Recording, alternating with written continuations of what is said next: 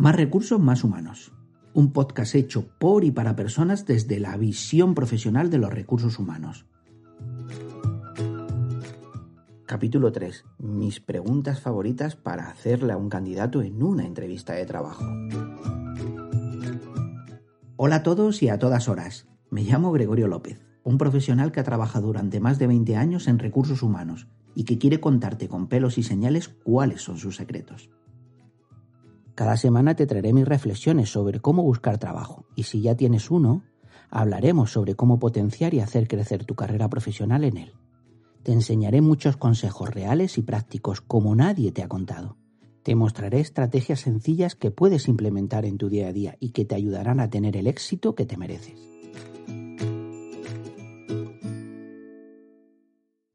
Hoy tengo el podcast típico para ayudar a los demás en la búsqueda laboral cuáles son mis preguntas favoritas como seleccionador, cuáles son mis preguntas fetiches con las que obtengo aquellas respuestas que necesito para tomar la decisión, para encontrar el candidato ideal. Son esas preguntas para las que sí o sí debes tener una respuesta perfecta, una respuesta que encandile al entrevistador, una respuesta que me encandile.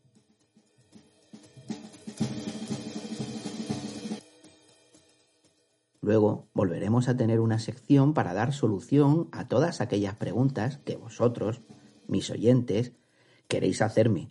Hoy contestaremos dos cuestiones. Hal, mi asistente personal, me ayudará en esta sección.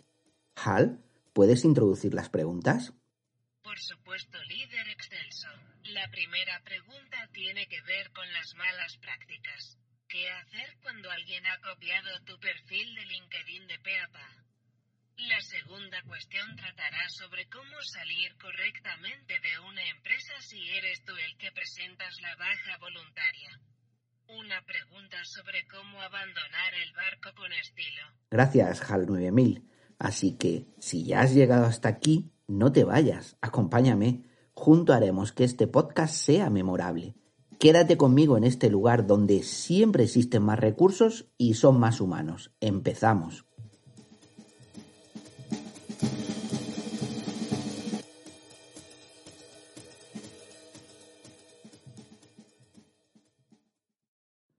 Solo haciendo las preguntas correctas tendrás respuestas correctas. O lo que es lo mismo, una mala respuesta es fruto de una mala pregunta. Si te lo crees, lo creas.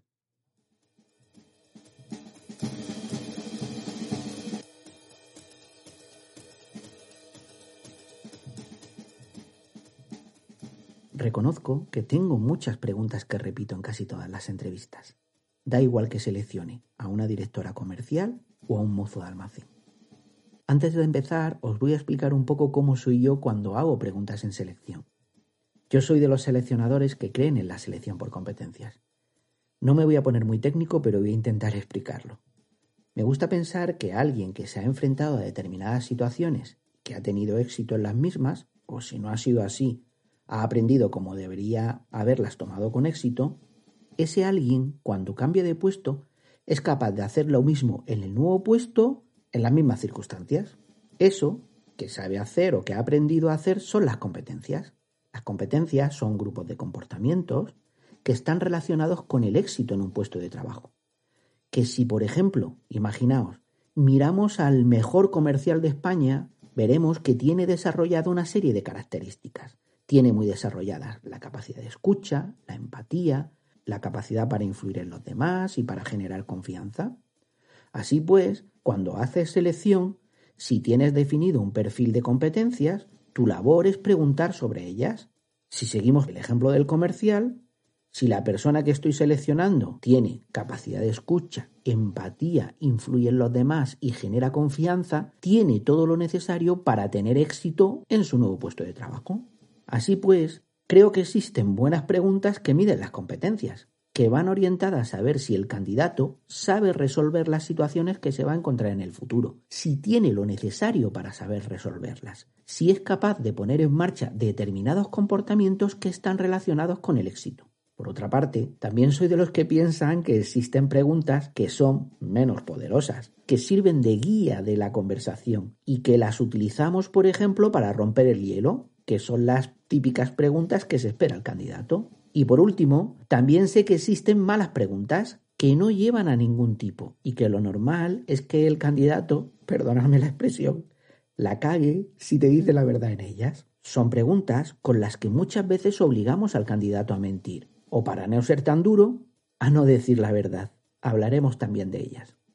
Así pues, todo esto unido me define como seleccionador. Siempre empiezo las entrevistas por las preguntas rompehielos, por las preguntas estándares, para poner cómodo al candidato, para que sienta que lo está haciendo bien en la entrevista, que le está saliendo bien.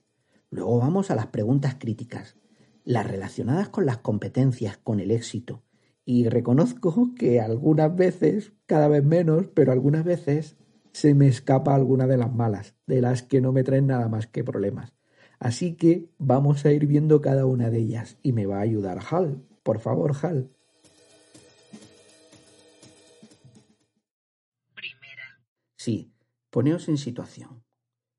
Habéis contestado a un anuncio que responde a lo que estáis buscando. El puesto que os están ofreciendo es un puesto, me lo invento, comercial. Da, igual la profesión, pero imaginaos, para eh, hacer un buen ejemplo, comercial. Os han llamado para una entrevista, habéis llegado el día que os han citado sin ningún problema, ha salido una persona que soy yo, el reclutador, que os ha recibido, nos hemos presentado, hemos entrado en la sala donde vamos a tener la entrevista, nos hemos sentado, yo he sacado tu currículum, he sacado mi blog de notas, miro el currículum, te miro a ti y digo, ¿comercial?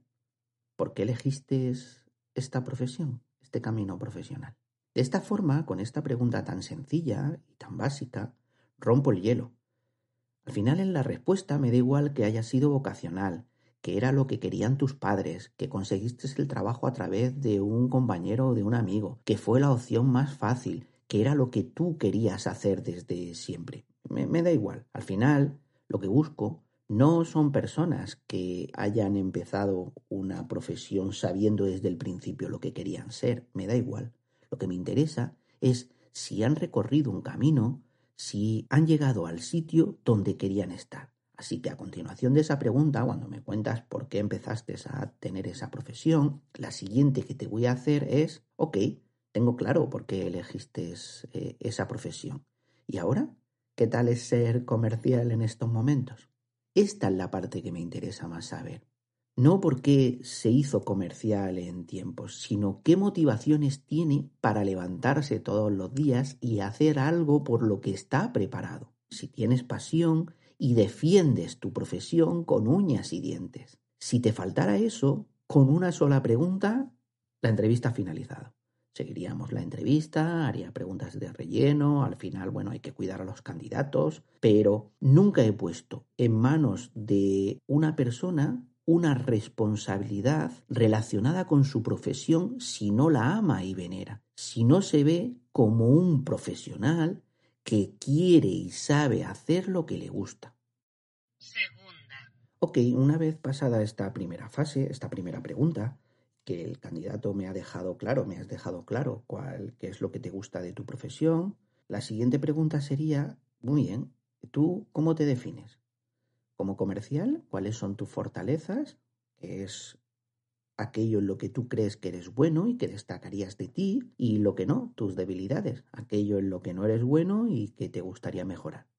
Sé que a muchas personas no les gusta esta pregunta, pero hablar eh, de sus puntos fuertes y débiles eh, considero que me ayuda en estos momentos a dejar al candidato completamente relajado, ya que si existe una pregunta típica y que por lo tanto el candidato se la tenga preparada es esta. Lo que me interesa es utilizar esa información después, cuando hablemos de cómo va a enfocar su trabajo en el puesto que se oferta para tener éxito, cómo va a hacer aquellas cosas que están relacionadas para el éxito en su puesto de trabajo. Sería algo así. Entonces, me decías que eras una persona tímida e introvertida. ¿Cómo vas a enfocar el trabajo para tener éxito si una de las funciones básicas del puesto es la de influir en el proceso de compra del cliente? Sería como coger las cualidades positivas y negativas y enfrentarlas al cumplimiento de las tareas que se relacionan con el éxito en el puesto, confrontarlas y ver cómo el candidato sale de esos atolladeros, cómo tiene un plan o cómo piensa en el momento para decir, pues sí, no soy tan tímida como digo. O, por ejemplo, sí, la timidez no me ha supuesto un problema. Justo lo contrario, mis clientes siempre han valorado el que les deje un espacio personal y no los atosigue. No soy el típico comercial que sigue y persigue al cliente hasta hacerse un pesado. Con estas dos cuestiones y alguna más, pero no están entre mis preferidas, ya hemos roto el hielo. Ahora vamos a la parte importante, vamos al, perdonar la expresión, al turrón. Me refiero a aquellas preguntas que están relacionadas con las conductas que el candidato o la candidata ha puesto en marcha en el pasado y que tienen que ver con las competencias. Una competencia es una conducta que unifica determinados comportamientos relacionados con el éxito en el trabajo. Por ejemplo, en el caso de un comercial, una competencia básica sería la capacidad de escucha. Y la capacidad de escucha, para saber si alguien la tiene o no, lo que tiene que explicar es qué hace cuando escucha, qué comportamientos tiene en práctica cuando escucha. Si tú como entrevistador le preguntas a la gente, oye, tú tienes capacidad de escucha o capacidad para trabajar en equipo o para negociar, todo el mundo te va a decir que sí. La pregunta es, ¿y cómo lo sabes? ¿Qué comportamientos pones en práctica cuando escuchas? Son preguntas muy relacionadas con el puesto que claro que se pueden preparar, pero normalmente es muy difícil mentir en ellas, a no ser que tengas mucha inventiva. Ante una competencia sueles hacer dos tipos de preguntas. Cuéntame cómo se ejecuta esa competencia desde el punto de vista positivo, por ejemplo, cuéntame el equipo con el que más a gusto has trabajado y por qué, o cuéntame esa competencia desde el punto de vista negativo. Cuéntame qué pasó con el equipo con el que más a disgusto has trabajado y por qué. Y así vamos viendo todas las competencias, todas las cualidades, todos los comportamientos que tiene que tener el candidato para asegurar el éxito en su puesto de trabajo. Y así vamos viendo todas las competencias relacionadas con un puesto. Lo normal es que en una entrevista miremos entre cinco o seis competencias. ¿Queréis que hagamos un repaso de las más importantes? Pues vamos a verlas. Atención al cliente. Cuéntame la vez que, gracias a tu actuación, el cliente quedó más encantado. O al contrario, Dame la situación en la que te has tenido que poner delante de un cliente muy enfadado y cómo lo solucionaste. Mucha gente, cuando hace este tipo de preguntas, puede tener la tentación de pasarlas a futuro. Más que preguntarle por una situación a pasado, cuéntame la situación en la que, pues serían preguntas del tipo, si tuvieras que enfrentarte a una situación, si tuvieras que enfrentarte a un problema, si tuvieras que conseguir un éxito en este punto concreto relacionado con tu puesto. Son preguntas eh, donde se puede dar más una respuesta académica y que se suelen usar con aquellas personas que tienen poca experiencia y por lo tanto tienen pocos ejemplos en el pasado de poner en práctica las competencias de forma positiva. Se pueden dar respuestas de un libro de texto, que no es tan mal, porque por lo menos se sabe, el candidato se sabe la teoría, pero eso no quiere decir que la sepan llevar a la práctica. Así pues ya hemos visto. De nuevo, Qué simpático estás hoy, Hal. Al final no vamos a saber trabajar en equipo tú y yo. Seguimos. Trabajo en equipo. Cuéntame el equipo con el que más a gusto has trabajado y por qué. Cuéntame el equipo con el que más a disgusto has trabajado y por qué. Sexta. Orientación a resultados. ¿Cuáles han sido los objetivos en tu último trabajo que más esfuerzo te han costado conseguir y por qué? O su variación en positivo. ¿Cuáles han sido los objetivos en tu último trabajo que menos te han costado conseguir y por qué? Cuéntame una situación en la que has tenido que aplicar la creatividad para encontrar una solución. Una situación en la que hayas sido muy creativo o en su defecto. Cuéntame una situación en la que deberías haber sido más creativo a la hora de solucionar. Cuéntame una situación en la que deberías haber sido más creativo a la hora de solucionarla. ¿Por qué piensas que deberías haber sido más creativo? Calidad en el trabajo. Cuéntame qué haces para asegurar la calidad en el trabajo. Cuéntame ¿Cuál es el trabajo del que te sientes más orgulloso por su calidad o en su defecto? Cuéntame cuál ha sido el trabajo en el que te sientes menos orgulloso, en el que menos calidad has tenido. ¿Por qué piensas esto? ¿Qué has hecho tú en concreto para obtener esa buena calidad o para eh, obtener esa mala calidad? Novena. Capacidad de venta. Cuéntame el proceso de venta del que te sientes más orgulloso. ¿Por qué? ¿Qué hiciste tú en concreto en ese proceso de venta? Cuéntame el proceso de venta en el que te sientes menos orgulloso. ¿Por qué? ¿Qué podrías haber hecho para que ese proceso de venta fuera mejor? ¿O qué hiciste para que ese proceso de venta fuera eh, tan malo? Al final, todas estas preguntas parten de un principio. Si lo ha hecho en el pasado, lo puedes repetir en el futuro. De esta forma aseguras el éxito de la selección. Si ha sido capaz de tener éxito en su puesto de trabajo, tendrá éxito a futuro en la nueva responsabilidad. Ahora bien, si yo estuviera donde tú estás, preguntaría, ¿qué pasa cuando alguien no tiene experiencia? Pues para eso, para este caso, están las preguntas de Easy. Por ejemplo, Hal, haz de entrevistador. Claro, líder magnífico. Cuéntame el proceso de venta que hayas liderado y del que te sientas más orgulloso. Pues no he tenido que participar en ningún proceso de venta, no he tenido nunca que vender nada. En día, en mi anterior empresa, mi labor era comprar servicios de recursos humanos, no eh, venderlos. Ok, ponte en situación, por favor. ¿Y si tuvieras que vender, por ejemplo, un curso de selección a una empresa de supermercados? Pues mira, si yo tuviera que venderle eh, un curso de selección a una empresa de supermercados, yo creo que lo haría muy bien y sería muy fácil. Adaptaría todo el proceso a las necesidades del cliente. Para ello, plantearía una reunión con él para conocer sus necesidades respecto a la selección en concreto y luego las tendría en cuenta todas las necesidades que me ha dicho el cliente para hacer algo realmente a medida. Está claro que haríamos un piloto y con las modificaciones y adaptando mucho el curso a sus necesidades lo cerraríamos y entonces creo que no tendría ningún problema en vender un curso de selección a una empresa de supermercados. Gracias, Hal. ¿Veis? Por mi respuesta he demostrado que no he vendido nunca, pero que si tuviera que vender pondría al cliente sus necesidades en el centro. Muy de manual, pero mejor esa respuesta que que hubiera dicho pues seguro que la empresa tiene un curso ya hecho. Se lo mandamos al cliente y que quite lo que no le gusta. Todo lo que pueda trabajar él no lo trabajamos nosotros.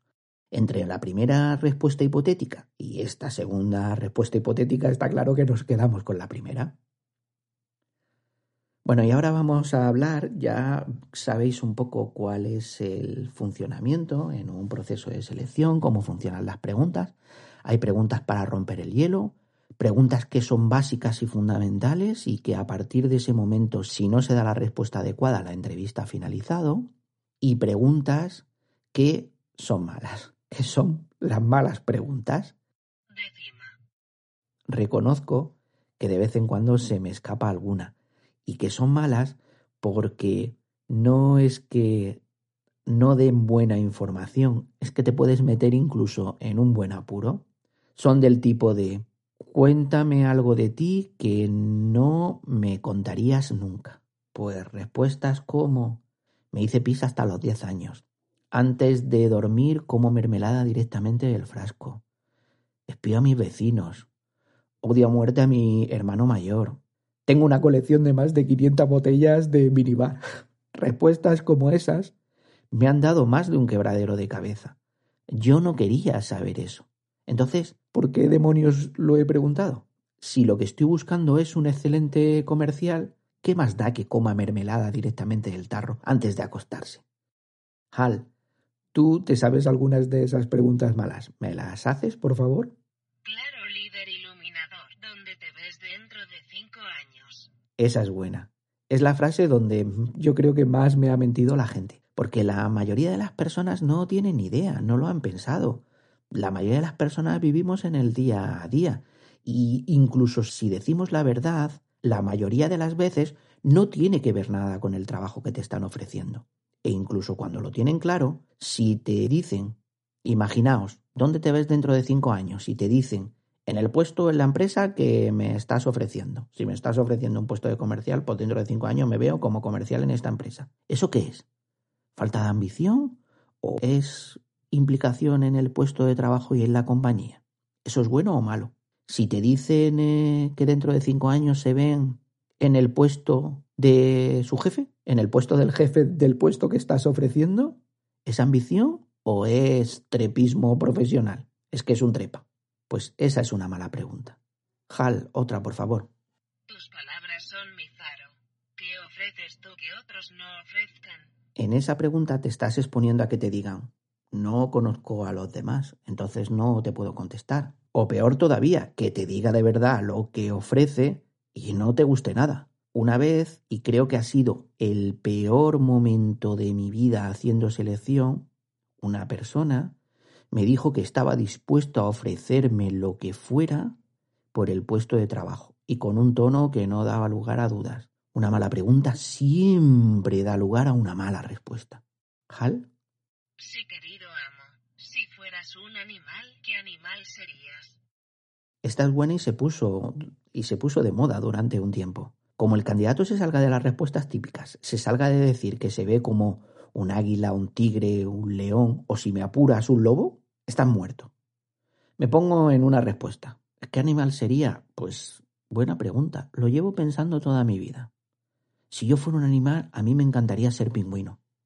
Andar dando saltitos, en un sitio frío, quedarme en el nido empollando el huevo durante seis meses. Madre mía, ¿qué haces ahí? O te dice, al contrario, yo quiero ser tiburón y cuando huela la sangre atacar y devorarlo todo. Mala pregunta, mala respuesta.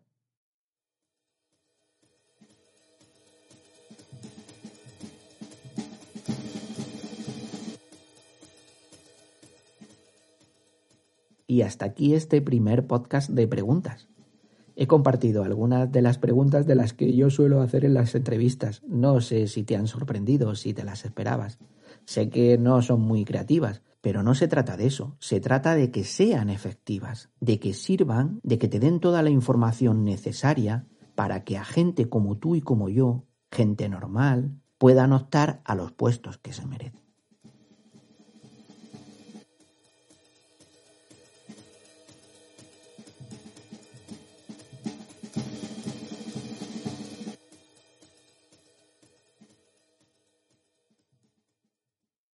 Vamos a empezar con la sección donde vuestras preguntas, vuestras inquietudes relacionadas con recursos humanos o con el mundo de la selección son las protagonistas. Si tenéis alguna, yo me comprometo a contestarla a través de este podcast, guardando la debida confidencialidad, sin dar nombres nunca. Mi correo es gregorio.lopez.selección.gmail.com Todo en minúscula y sin acentos. Hal, por favor, léeme la primera. Por supuesto, líder. Comienzo del mensaje. Hola Gregorio, te escribo para decirte un problema que me he encontrado. Me han plagiado mi perfil de LinkedIn, el que estuvimos trabajando juntos.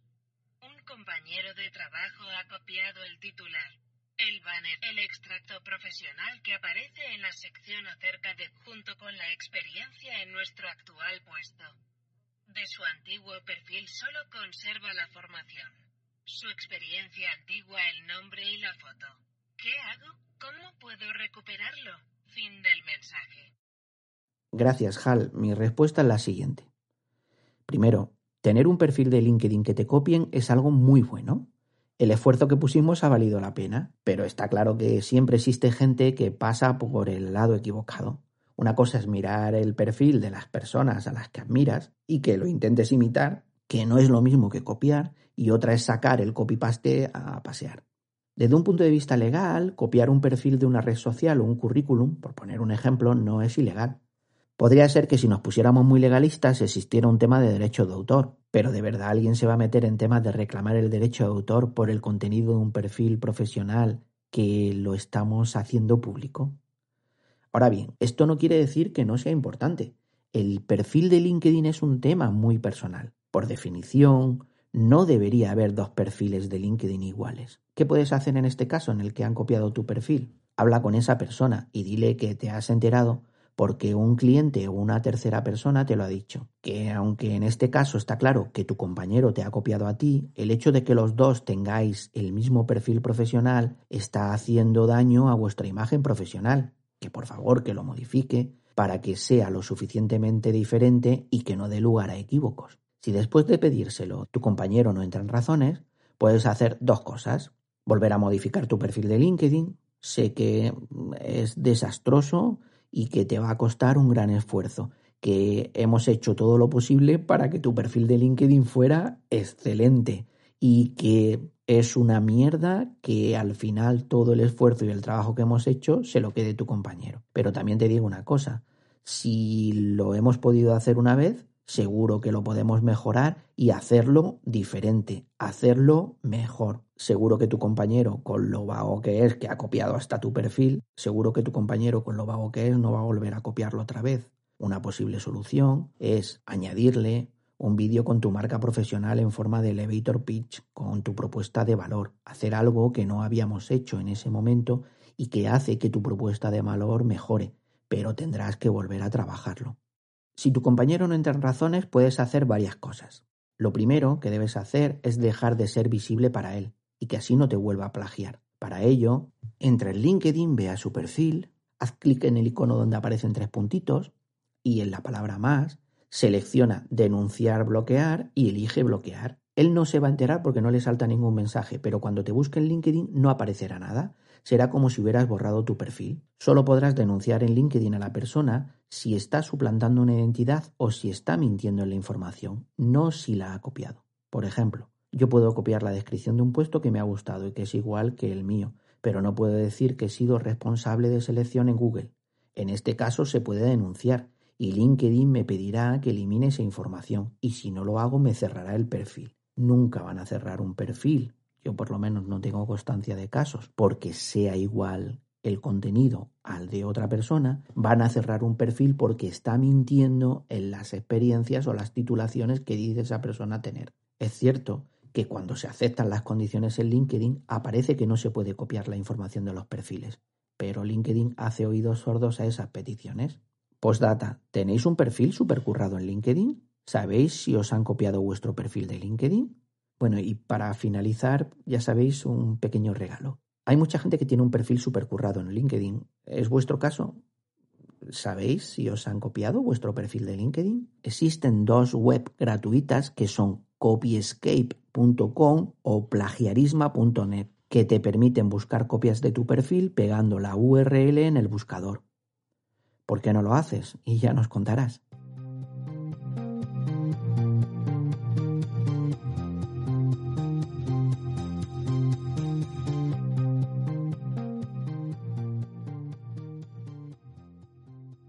La segunda cuestión es quizás una de las más repetidas en la gente que está en procesos de selección. Hal, ¿haces los honores?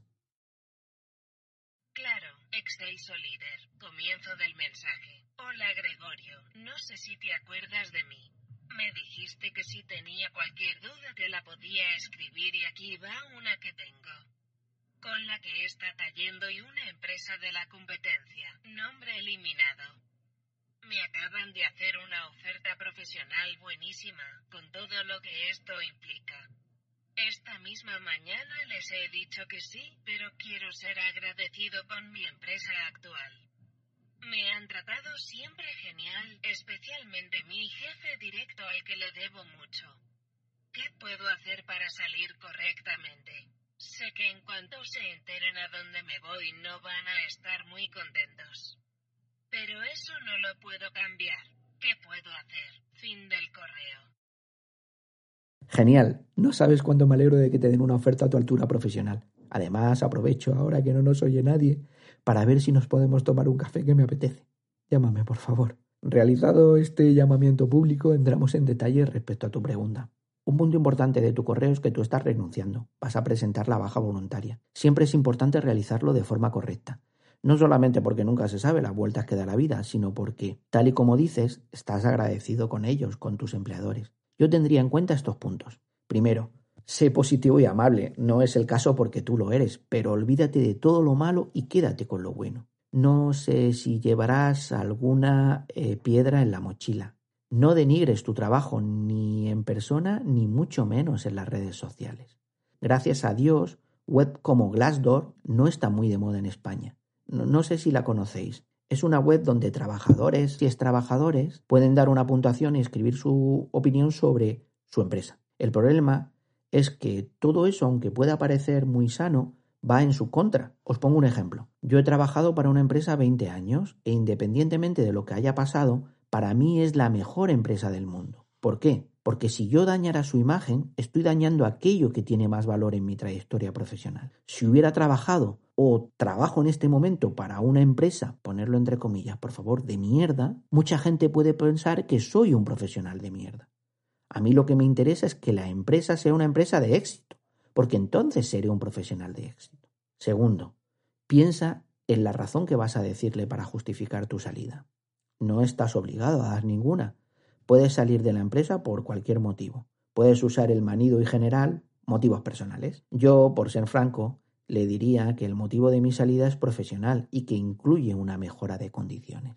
Y le diría cuáles son esas condiciones para que así sepan cómo está funcionando el mercado. Piensa que muchas veces le damos importancia a no decir el sitio al que nos vamos. Pero antes de salir de la empresa ya hemos cambiado el perfil de LinkedIn y puesta la nueva empresa en el perfil. Sé coherente, si lo quieres decir en las redes sociales, dilo en tu empresa. Pero yo te aconsejaría siempre que esperaras a incorporarte. Y si es posible, esperaras a pasar el periodo de prueba. Tercero, escribe una carta de renuncia personalizada y habla con tu jefe antes de que la presentes a recursos humanos. No tienes la obligación de hacerlo. No tienes la obligación de hablar con tu jefe antes que con recursos humanos.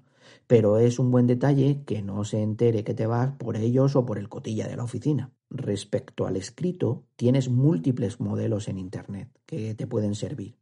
Pero si quieres quedar genial con tu jefe, personalízalo y pon en la carta que quieres agradecer la labor que ha tenido, su labor como jefe, su ayuda y comprensión.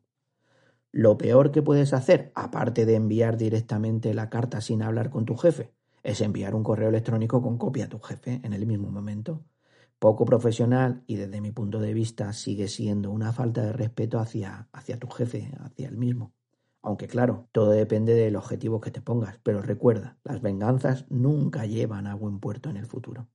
Cuarto, da un preaviso con el tiempo apropiado según lo que marca la ley o el convenio colectivo que se te aplique y pacta con ellos, con tus jefes, con recursos humanos, lo que vas a hacer durante ese tiempo.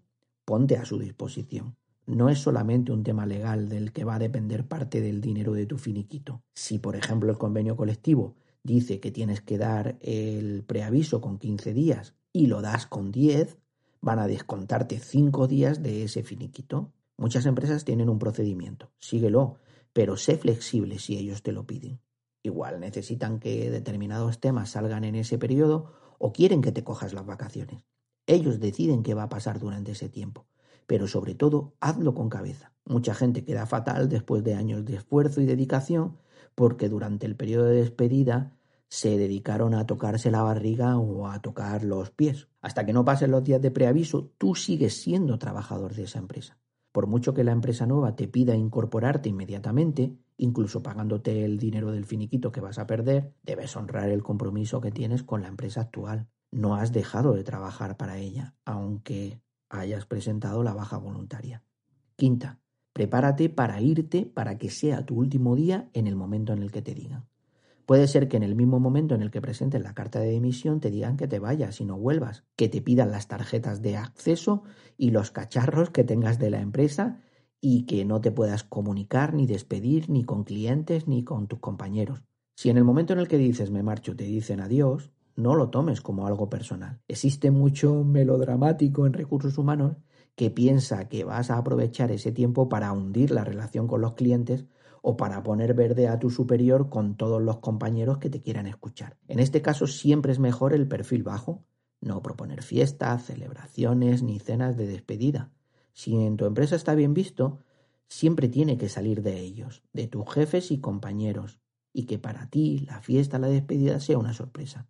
Sexto, Asegúrate las buenas recomendaciones. Antes de dejar tu puesto, si has salido correctamente, pregúntale a tu jefe y a alguien de recursos humanos si podrían ser contactados en el futuro para pedir referencias. Ya tienes trabajo ahora, pero en el futuro nunca se sabe. Piensa que tal y como están las cosas, cambiar de trabajo se puede convertir en algo habitual. Así, por ejemplo, las nuevas generaciones, más de cuatro o cinco años en el mismo puesto de trabajo les parece un mundo y es el futuro al que vamos todos pedir esto en persona, decirles que si a futuro podrías contar con ellos para dar buenas referencias, aumenta las posibilidades de que las den. Séptima, jugarse un órdago con una salida no es una buena idea. Mira a Figo y lo que le pasó con el Real Madrid. Además, y en este momento sale la persona de recursos humanos que llevo dentro, desde mi punto de vista, una contraoferta es una mala decisión, tanto desde el punto de vista de la empresa como desde el punto de vista del empleado. Si te la hicieran, piénsala bastante. La relación ya está rota. Por una parte, solo te han dado una mejora cuando te has puesto en este plan, cuando has dicho que te ibas. Y por otra, tu implicación en el proyecto siempre estará en entredicho. Este es el que va negociando con la competencia. Octava, aunque salgas de forma positiva, búscate alguien que te asesore, alguien que entienda de la salida y de todos los procesos que tienes que poner en marcha. Aspectos como finiquitos, planes de pensiones, bonus, variables, situaciones médicas familiares de gente que está en tratamiento durante el proceso de tu salida, guarderías, préstamos, devoluciones de pagos de formación, pueden ser muy complicadas de solucionar sin asesoramiento profesional. No es cuestión de tener un problema. Lo que diga la ley va a misa. Novena, ayuda de verdad a tu reemplazo. Si van a poner, por ejemplo, a tu colaborador en tu puesto, si lo van a promocionar, de verdad ayúdalo y trátalo como un igual. Dale los temas para que los lleve él. Cuéntale lo malo y lo bueno, lo que está pendiente y lo que tiene que tener en cuenta para tener éxito en el puesto. Haz todo lo posible para que cuando tú te vayas, Él hable maravillas de ti. Sabrás si has hecho un buen o un mal trabajo, si una vez te has ido, has dejado los canales abiertos para que te sigan preguntando dudas o cuestiones relacionadas con tu trabajo.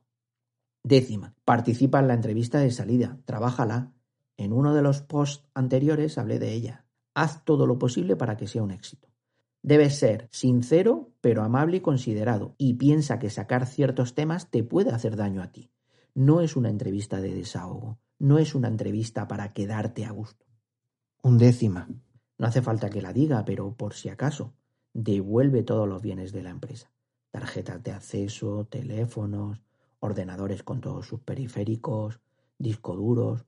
No borres nada y da todas las contraseñas. Un punto importante. Aunque no cambien las contraseñas de determinados servicios, no los uses. Me estoy refiriendo a las claves de acceso a web o a servicios de pago en Internet. Conozco casos de personas que varios años después siguen usando las credenciales de la empresa para tener acceso a servicios web de pago, como por ejemplo bases de datos salariales. Recuerda, tú te vas, y allí puede quedar gente que puede tener una imagen tuya terrible por lo que ha pasado en los últimos 15 días. Tú decides si tiras una imagen profesional que te has labrado en varios años por 15 días de furia y desahogo.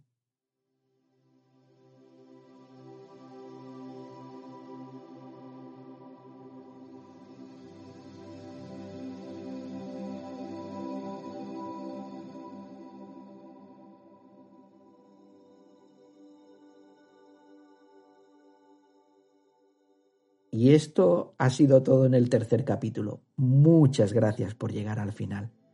Para Hal y para mí ha sido un placer y un auténtico lujo. Gracias a las dos personas que me han hecho llegar sus dudas, a través de ellas he intentado dar un poquito de luz sobre cómo funciona el mercado laboral y cómo funcionan las áreas de recursos humanos. Ya sabéis, os digo lo mismo, queda una semana para volver a la nueva normalidad, o cuanto menos para pasar de fase. Un abrazo. Sed buenos. Nos vemos en las redes.